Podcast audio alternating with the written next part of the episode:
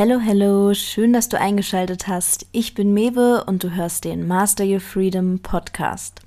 Der Podcast für ein Leben in Eigenverantwortung, denn wahre Freiheit beginnt in dir selbst und ist unabhängig von äußeren Umständen, wenn du das Rückgrat entwickelst, deinen eigenen Weg zu gehen, selbst wenn er mal von der Norm abweicht. So, und jetzt freue ich mich, dass du dabei bist und viel Spaß bei der Folge.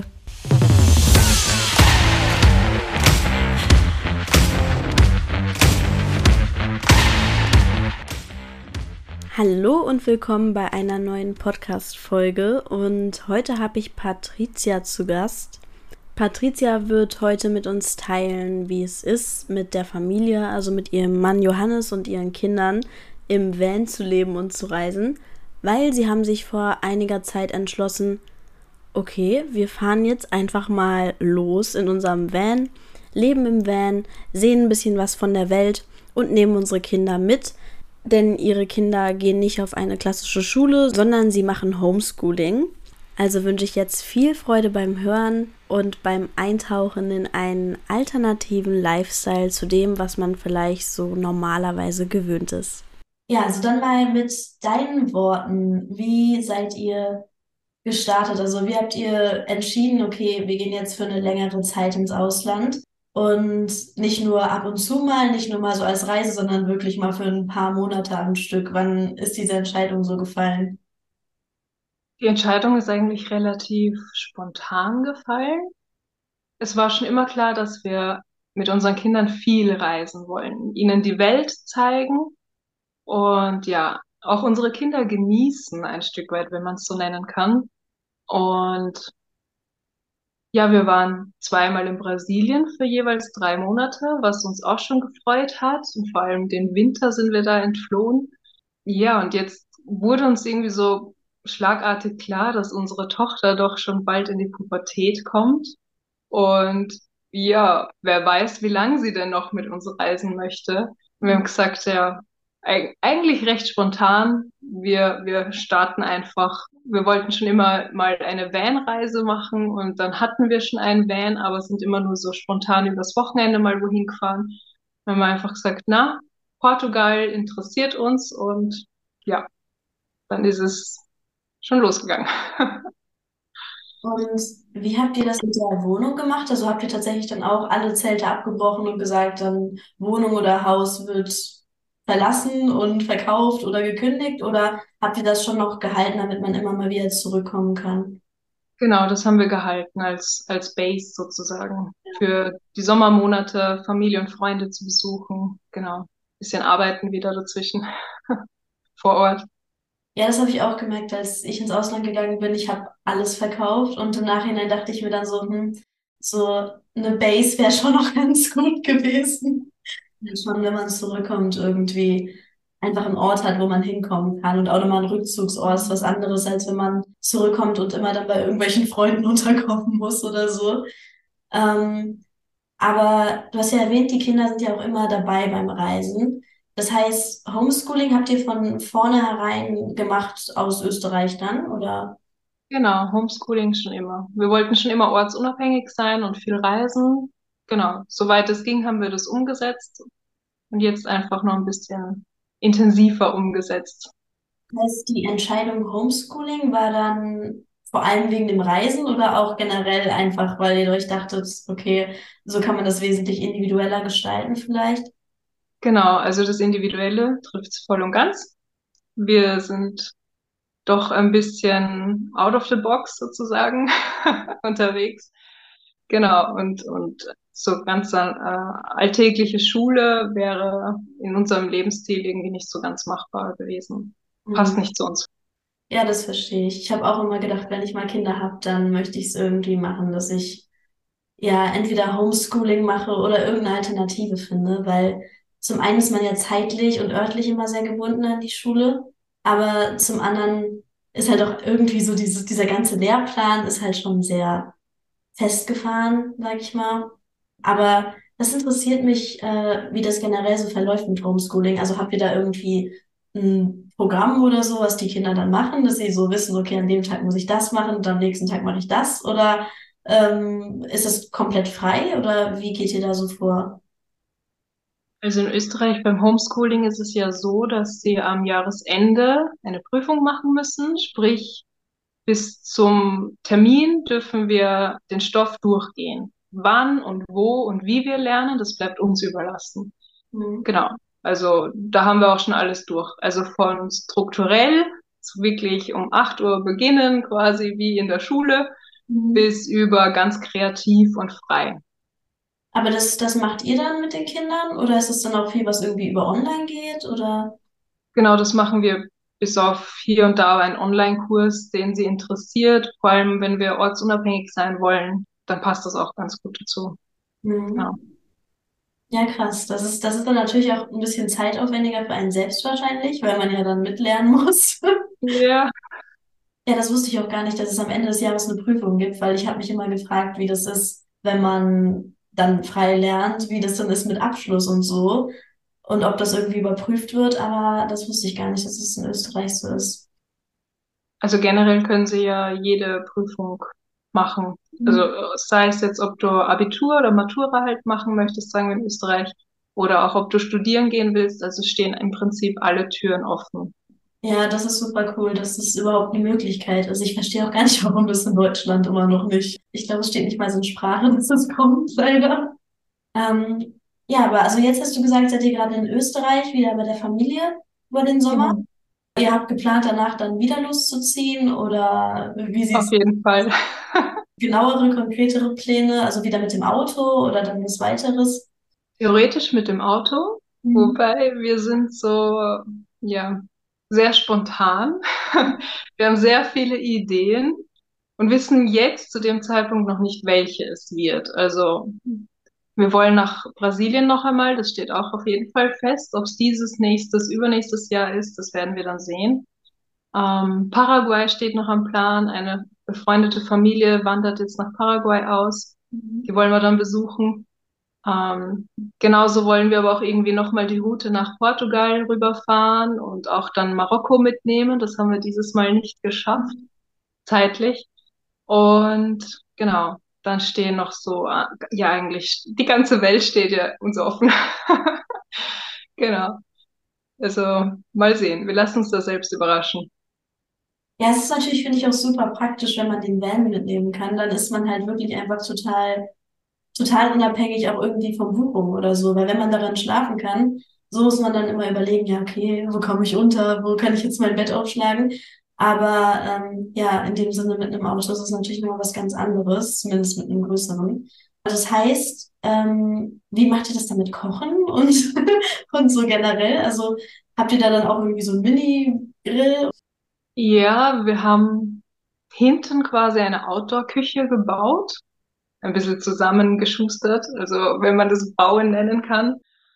Ähm, wobei die haben wir nur zwei, dreimal verwendet. Ansonsten haben wir eigentlich im Auto gekocht. Wir machen das immer so, dass wir am Abend vorkochen, schon für den nächsten Tag zu Mittag. Also egal, ob wir zu Hause sind oder jetzt, wo wir auf Reisen waren.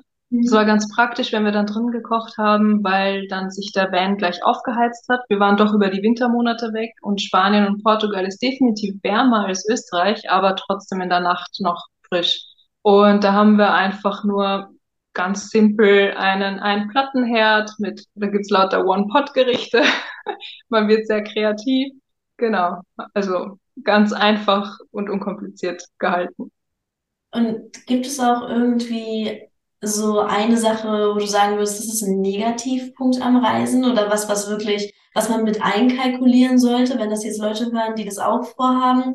Gibt es da so Punkte, wo du sagen würdest, das ist vielleicht nicht für jedermann was oder das ist schon, ja, so ein bisschen stressiger oder kritischer?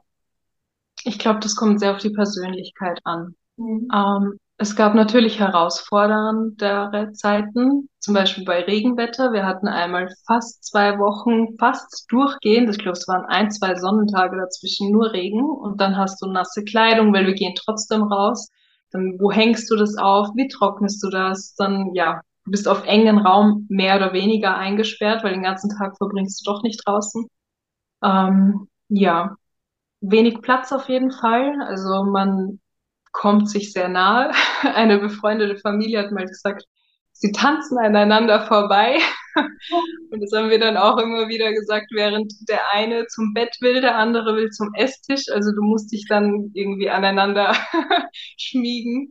Es kann sehr herausfordernd sein, aber gleichzeitig kann es auch eine Möglichkeit für Wachstum bringen und Zusammenhalt und ja, auch für die Familie ein, eine Art Bindung schaffen. Und wir hoffen einfach, dass unsere Kinder davon einfach Positives mitnehmen, sich daran erinnern an die vielen schönen Abenteuer, die wir erlebt haben.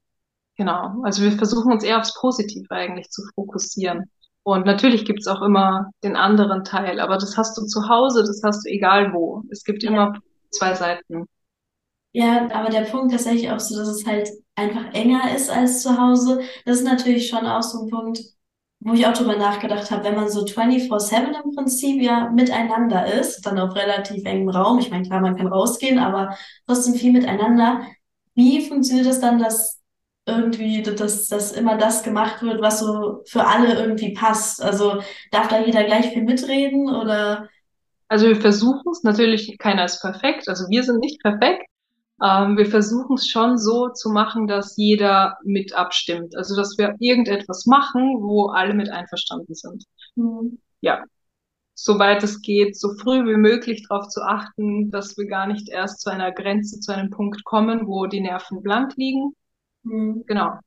Ja, ich glaube, das ist wahrscheinlich auch dadurch, dass es eine Challenge ist, dieses enge Aufeinanderleben, ist es natürlich auch eben, wie du schon sagst, es, es bringt Wachstum. Und dadurch wird man besser darin, mit diesem Miteinander irgendwie ganz besonders gut klarzukommen, besser zu kommunizieren. Und dadurch ist es dann auch irgendwie am Ende gar nicht mehr so schwierig, wie man jetzt vielleicht denkt. Also ich kann mir vorstellen, dass manche Leute das hören, sich so denken, okay, wenn ich jetzt auf engem Raum mit meiner Familie die ganze Zeit bin, ah.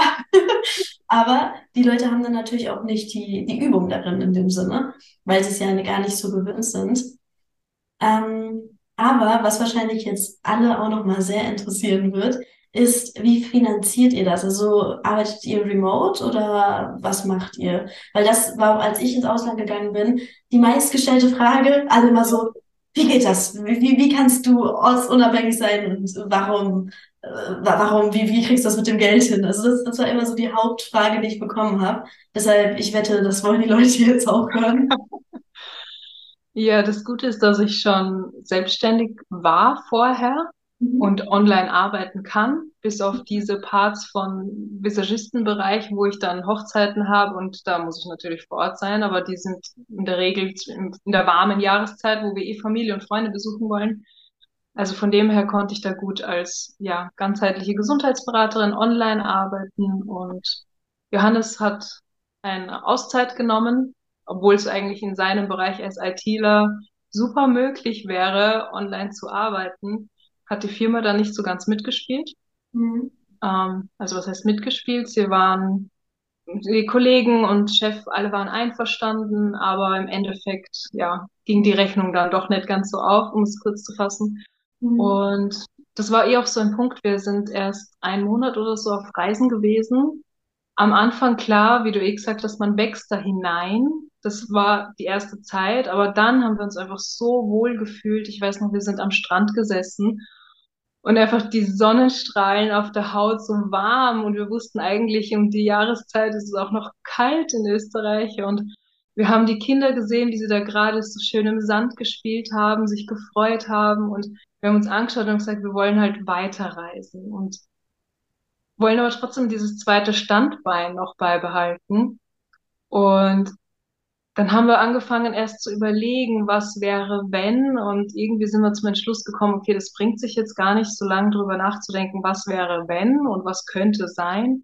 Und haben gesagt, okay, wir geben das jetzt einfach ab ans Universum, sage ich halt immer. Mhm. Wir geben es einfach ab.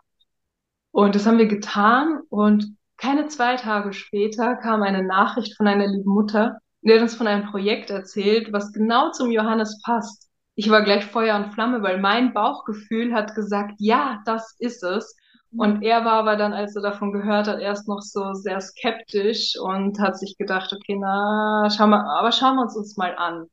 Dann haben wir uns das angeschaut und dann war er auch Feuer und Flamme und ja, haben uns damit ein zweites Standbein aufgebaut.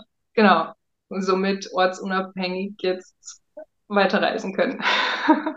Ja, sehr cool. Das ist manchmal so lustig. Ich habe immer das Gefühl, in dem Moment, wo ich etwas wirklich so abgebe und vertraue, dass es sich mir zeigt, dann ist es wirklich faszinierend, wie, wie zeitgleich auch dann so die Sachen auftauchen. Ja, das ist cool, dass sich das so ergeben hat. Ähm, was mich jetzt auch noch interessieren würde, ist, was würdet ihr Leuten raten, die auch überlegen, das zu machen? Weil ich glaube, das ist so das Traumleben von vielen. Also mhm. Auch als ich ins Ausland gegangen bin, ich hatte das Gefühl, ganz viele Leute waren so, das, das kann doch nicht so einfach gehen, weil bla bla bla bla bla, wegen Geld oder wegen was auch immer. Es, sie haben halt immer irgendwelche Punkte gefunden, weshalb es nicht geht. Und ich glaube, der Hauptgrund ist eigentlich bei den meisten Leuten eher, dass sie Angst haben und deshalb vielleicht Gründe erfinden, weshalb es nicht geht. Was könntest du den Leuten sagen, die es eigentlich gerne machen wollen würden, die aber vielleicht immer so sind, ja, irgendwann mal? ähm, was würde ich raten? Ich würde jetzt sagen, klein beginnen. Es gibt verschiedene Plattformen, wo du dir zum Beispiel, soll das jetzt ein Campervan oder was in der Richtung sein, ähm, auch leihen kannst und dann erst einmal Urlaub machst und schaust, okay, wie komme ich damit klar? Ist es wirklich das, was mir zusagt oder ist es nur eine Vorstellung, die mir jetzt gerade gut gefällt? Also von dem her würde ich sagen, klein beginnen. Und wenn es dir dann gefällt und du sagst, okay, mein Bauchgefühl und, und alles sagt Ja dazu, mein Körper sagt Ja, dann würde ich sagen, einfach machen. Also wir sind so der Typ Mensch, einfach machen. Also es muss nicht perfekt sein. Also bei uns war alles nicht perfekt, auch die Einrichtung nicht oder auch wir haben keine genauen Pläne gehabt. Wir wussten nur, Portugal ist das Ziel und da sind wir einfach losgefahren. Und wirklich so von Tag zu Tag haben wir den nächsten Tag geplant, was wollen wir uns anschauen, wo ungefähr wollen wir hin, wie weit wollen wir fahren und haben es einfach gemacht. Mhm. Genau. Das Denken und Grübeln, glaube ich, ist da eher hinderlich sage ich jetzt mal. Ja, das glaube ich auch. Und auch dieser Perfektionismus, den viele Leute haben. Ich glaube, in dem Moment, wo man immer erst alles genau geplant haben will und alle Optionen, die eventuell schiefgehen könnten, abgewogen hat, ich glaube, ja, dann braucht es manchmal sehr, sehr lange, bis man überhaupt losgeht. Aber ihr wart auch in Portugal. Wo wart ihr in Portugal? Nur an der Algarve. Und es hat uns aber auch am besten gefallen. Da sind wir echt alles rauf und runter. da, da bin ich auch hingefahren. Ich war in Portimao eine Zeit. Ja. In Lagos und Albufeira. Also auch ja, so schön. genau der Bereich. um, in welche Jahreszeit wart ihr da? Wann, wann war das? Ähm, kurz vor Weihnachten sind wir in Portugal angekommen und sind da fast drei Monate geblieben. Mhm. Genau, da hatten wir Jahrestag. Am 16. März sind wir von Portugal raus mit einem einerseits lachenden und einerseits traurigen Auge, weil wir wussten, die Heimreise geht los und wir freuen uns auf Freunde und Familie und gleichzeitig wissen wir, wir lassen dieses Leben, was uns so gut gefallen hat, jetzt auch wieder zurück für eine Zeit lang. Genau. Hm. Ja, ich finde es auch interessant, wenn man dann wieder zurückkommt, dass man dann auch die Zeit mit den Lieben viel mehr schätzt, weil man sie nicht immer zur Verfügung hat. Also sei es jetzt ja Freunde, Familie, mit denen man nicht zusammen wohnt. Da ist mir total aufgefallen, als ich weg war und dann wieder kam, ich habe sie nochmal viel mehr geschätzt und irgendwie die Zeit, die man hatte, war auch viel intensiver, weil man halt wusste, okay, ich bin vielleicht bald wieder weg. Ja. Das, das macht, finde ich, viel aus. Wo du gerade von Jahrestag sprachst, das würde mich auch interessieren. Wie macht ihr das in der Beziehung? Also habt ihr da irgendwie so einen Tag, den ihr ganz besonders euch widmet oder sprecht ihr viel miteinander? Weil wenn man natürlich die ganze Zeit die Kinder dabei hat, auf engem Raum ähm, und auch so viel Zeit miteinander verbringt, ähm, ja, wie, wie funktioniert das dann, dass, dass die Beziehung auch weiter erblühen kann? Ja, der enge Raum ist so eine Sache, weil Natürlich, wir schlafen auf engen Raum oder essen und kochen auf engen Raum, aber dennoch sind wir ja die meiste Zeit draußen. Mhm. Das heißt, wir wandern, wir, wir sind am Strand, wir sind, egal jetzt ob Berge oder wo auch immer wir uns gerade befinden, wir sind trotzdem viel, viele Zeit draußen gewesen, haben quasi, ja, die Welt als unser Wohnzimmer betrachtet, hört man immer wieder. Und während wir wandern, gehen die Kinder gerne auch auf Entdeckungsreise. Das heißt, sie sind immer wieder ein paar Meter vor uns, in Sichtweite natürlich. Mhm. Aber da kommen wir auch gut zum Sprechen. Unsere Themen, die vielleicht jetzt auch gerade die Kinder nicht hören sollten, bezüglich jetzt engen Raum. Ja. Ähm, ja, oder sie schlafen vor uns ein. Das heißt, da haben wir auch Zeit, wo wir für uns sein können. Also von dem her, also für die Beziehung würde ich sagen, war es eher von Vorteil. Weil auch natürlich, es gibt ja diese Punkte, die sehr aufreibend sein können, aber an denen wächst man im Endeffekt. Ohne Reibung ist irgendwie da auch kein Wachstum, habe ich das Gefühl. Also es hat uns eher näher zueinander gebracht. Ich will es nicht nur verschönern, es gab natürlich auch Momente, die sehr anstrengend waren und eben diese Tage, wo es halt geregnet hat, wo wir wirklich auf engen Raum zusammen waren. Aber wir haben immer Zeit gefunden füreinander. Mehr Zeit fast eigentlich, als, als wo wir jetzt wieder zurück sind, weil da hast du einen anderen Alltag. Der Alltag ist eher das, was, was ich als ähm, belastend für die Beziehung empfinde. Mhm. Das ist doch was anderes, als wenn du unterwegs bist und ständig Tapetenwechsel hast, neue Orte und Abenteuer erlebst gemeinsam und neue Erinnerungen schaffst, als wenn du zu Hause bist und, und ja, den Alltag eben hast und lebst. Ja, das ist ein guter Punkt. Das kann ich mir vorstellen. Weil oft ist es ja auch so, dass wenn man hört, weshalb Beziehungen kaputt gehen oder so, dann ist es ja auch häufig eben der Alltagstrotz. Ne? Mhm. Und auch irgendwie, man hat, denke ich, auch im Standard normalen Leben, wenn man jetzt doch seine Freunde, Familie und Job, wo man hin muss und alles Mögliche um sich herum hat, ähm, ich glaube, dann hat man natürlich auch einfach wesentlich mehr Einflüsse irgendwie, die, die mehr an einem zehren, als wenn man, denke ich, unterwegs ist und diese Einflüsse immer irgendwie zusammen wahrnimmt und dir dann auch sehr, sehr viele schöne äußere Eindrücke hat und immer wieder neue Impulse. Deshalb vielleicht hält es so eine Beziehung ja gerade eben deshalb frisch, weil man so viel unterwegs ist. Ne?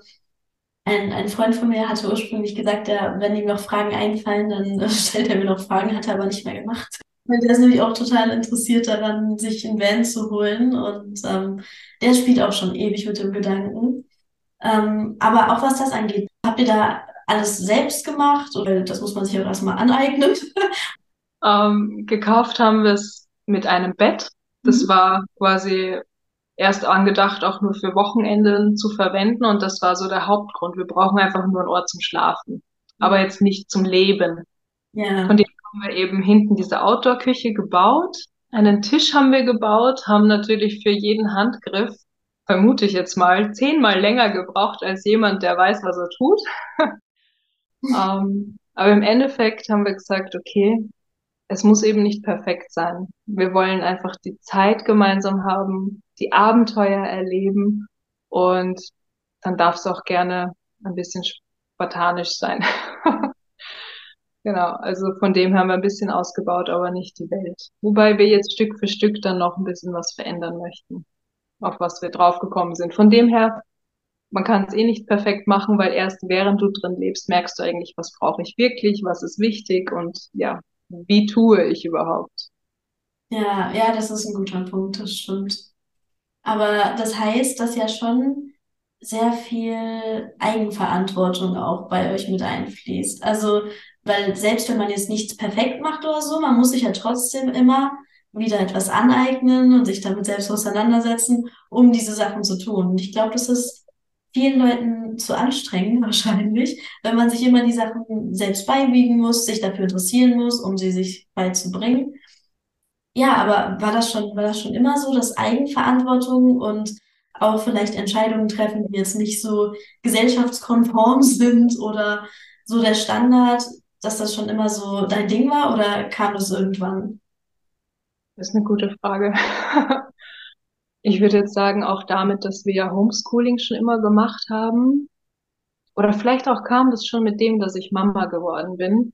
Weil da habe ich mir angefangen, mehr Gedanken zu machen. Mir wurde bewusst, dass ich jetzt die Verantwortung dann trage für dieses Lebewesen, das da gerade kommt, als ich schwanger war. Und ja, ich, ich, ich finde eigentlich die Verantwortung zu übernehmen und, und selbst, also mit allen Seiten, passt einfach zu meiner, zu meiner Persönlichkeit, würde ich dann sagen, weil ich, ja, Ich möchte nicht, dass mein Leben in den Händen eines anderen liegt, sozusagen. Ja. Und sich Neues anzueignen, finde ich einfach total schön, weil es bringt wieder Wachstum. ja, und ich sehe irgendwie, also das ist jetzt ein ganz ähm, konventioneller Spruch, oder wie man sagt, dass, die Le dass das Leben doch wie eine Schule ist. Ja, wir sind da, um etwas zu lernen und zu lehren. Und das, den Spruch habe ich irgendwo mal gelesen. Das hat mich einfach so berührt und getroffen, dass ich das irgendwie dann als Lebensmotto oder so übernommen habe. Mhm. Ja, ich, ich glaube auch eigentlich, wenn man sich das erhält und wenn man immer noch so diese Begeisterung fürs Lernen hat, dann erhält man auch eigentlich das, was man mit auf die Welt bekommen hat. Weil ich glaube, dieses Lernen wollen ist eigentlich sogar ganz natürlich. Und Total. ist auch so ein Grund, weshalb ich nicht so Lust habe, wenn ich Kinder habe, so die auf eine klassische Schule zu schicken, weil Lernen irgendwie so assoziiert wird, meistens zumindest in den Schulen, wie irgendwie etwas, was man nicht machen möchte. Dabei ist es ja eigentlich das Gegenteil von der Natur des Menschen, was man eigentlich wachsen möchte und entdecken möchte und lernen möchte. Hm. Aber jetzt, jetzt auch mit deinen Kindern, wenn ihr jetzt zu Hause lernt, fließt dann da auch viel mit dra von draußen mit rein? Also das ist dann wahrscheinlich ja ein anderes Lernen als so klassisch in der Schule, oder? Also hast du da vielleicht auch für dich selbst irgendwie ein paar Sachen überlegt, die du mit einfließen lässt? Wir versuchen es sehr mit dem Alltag zu verbinden, also wirklich mit dem Leben eigentlich zu verbinden, weil vieles, was wir in der Schule lernen sollen, brauchen wir, also vor allem jetzt im Volksschul- oder halt Grundschulalter, brauchen wir ja tatsächlich im Leben. Momentan sind wir noch im Volksschul-, also Grundschulalter, mhm. ähm, von dem her redet sich vielleicht auch noch ein bisschen einfacher, weil Lesen, Schreiben und Rechnen, das passiert einfach überall und nebenbei auch, ja. Sei es jetzt, wenn sie irgendwas teilen sollen, ja, dann gehen wir in die Mathematik hinein oder ja, also überall, es ist, ist meistens sehr spontan, wenn, wenn eine Situation da ist, dann ergibt sich einfach daraus immer auch ein, ein Lernaspekt. Und oft entdecken auch die Kinder so viel von sich aus. Das ist ganz schön zu beobachten, weil sie irgendwie, vielleicht weil sie auch nicht so in diesem Schulsystem reingewachsen sind, mehr noch in diesem Entdeckermodus sind. Wie du gesagt hast, weil wir kommen auf die Welt und entdecken und wollen lernen. Und das ist eigentlich so eine intrinsische Motivation einfach, die da ist und hoffentlich da bleibt. schön, wenn man das noch hat, weil ich glaube nämlich, wenn ich mir so die Gesellschaft angucke, es ist eigentlich so für die meisten Leute eher der klassische Weg, wenn man in die Schule geht und danach auch so eine Sache macht und sich dann so für einen Weg beispielsweise auch entscheidet. Und also meine Mutter ist auch schon immer sehr alternativ gewesen und hat schon viele Sachen in ihrem Leben gemacht. Ähm, war auch Heilpraktikerin eine ganze Zeit lang und sie hat auch immer gesagt, ja, aber so sie interessiert sich ja trotzdem noch für andere Sachen. Also auch wenn sie als Heilpraktikerin arbeitet, aber sie, sie verliert ja nicht die Begeisterung deshalb für komplett andere Themen. Weil bei der war das irgendwie ausgeprägter, dass wenn ich mit irgendwas zu ihr kam, dass sie immer so eine starke Begeisterung dann für eben neue Sachen hatte und sich da auch so rein, reinfinden konnte wieder. Aber ich habe irgendwie beobachtet, dass ich ja, dass ich das Gefühl bekommen habe, dass das nicht bei so vielen Erwachsenen noch der Fall ist. Und deshalb, ich habe mir auch versucht, das beizubehalten, dass wenn ich irgendwie was Neues entdecke und mich dafür interessiere, dass ich mir das dann nicht verbiete, mehr darüber zu lernen. Weil irgendwie ist das, glaube ich, häufig, häufig der Fall. Weil man ja auch im klassischen Alltag vielleicht nicht mehr so viel Zeit hat und dann sagt man halt, ja, geht jetzt nicht mehr. Ähm, ich habe mir noch ein Zitat von dir aufgeschrieben, also zumindest habe ich das auf deinem Instagram-Account gesehen. das hat mir persönlich sehr gut gefallen. Und zwar, ich, ich zitiere dich jetzt einfach mal. ähm, wenn du nichts riskierst, riskierst du viel mehr. Das hat mich so persönlich so getroffen im positiven Sinn und irgendwie auch wiedergespiegelt, was wir jetzt gemacht haben mit unserer Reise. Wir haben riskiert, dass es vielleicht auch nicht gut geht, dass vielleicht, wer weiß, was passiert ist, sei es von der Beziehung, sei es von, von der langen Strecke, die wir fahren. Aber im Endeffekt haben wir dadurch, dass wir es gemacht haben, einfach so viel gewonnen, weil wir aus uns selbst herausgekommen sind, über viele Komfortzonen herausgetreten sind, die wir haben, viele Grenzen, die wir uns auch selbst gemacht haben. Und wir hätten quasi riskiert, das alles nicht zu erfahren. Ja, das, das Zitat, das habe ich damals auch gepostet und so auch so richtig gefühlt. ja, weil auch wenn es ja bei mir jetzt so war, dass ich beispielsweise ins Ausland gegangen bin und die Beziehung mit meinem Ex-Freund kaputt gegangen ist, muss ich trotzdem sagen, ich würde es jederzeit so wieder machen. Also es war trotzdem ein Risiko, was sich gelohnt hat, weil man trotzdem so viel daraus gelernt hat, so viele Erfahrungen gesammelt hat. Und ähm, was mir aber aufgefallen ist, ist, dass auch häufig von Leuten in meinem Umfeld, bevor ich gegangen bin, so auch dann diese Sorge kam nach dem Motto, das ist zu viel Risiko oder Vorsicht, Vorsicht. War das bei euch auch so? Ja, auf jeden Fall. Mir kommt vor, im Hintergrund haben sie Wetten abgeschlossen, wann wir wieder zurückkommen. Wie seid ihr dann damit umgegangen? Eigentlich ganz ganz positiv, weil wir wussten, wir wollen das und wir haben es auch so gesehen, dass wir es einfach probieren. Wir machen es einfach und schauen, wie weit wir kommen. Und wir haben uns nicht jetzt irgendwie den Druck gemacht, wir müssen bis Portugal kommen. Das war der Wunsch, das war der Gedanke, die Idee dahinter, da so der Küste entlang runterzufahren. Aber es war uns auch bewusst, wenn es nicht klappt, nicht passt, warum auch immer, wir können jederzeit wieder zurückkommen und es passiert nichts, die Welt ist trotzdem noch da. Ja. Wir haben da den Druck irgendwie rausgenommen einfach. Das heißt auch so der Tipp, den du den Leuten mitgeben könntest, die das auch vielleicht machen, ist definitiv eine Homebase erstmal behalten, damit man nicht komplett, komplett unter Druck steht und sich dann langsam rantasten. Aber dass das Risiko sich in jedem Falle lohnt. Auf jeden Fall. Hast du gut zusammengefasst. Ja, Patricia, dann auf jeden Fall vielen Dank, dass du da warst. Ähm, ich verlinke dein Instagram von dir und deinen Mann auch gerne dann in den Show Notes. Danke für die Einladung. Es hat uns auch sehr gefreut.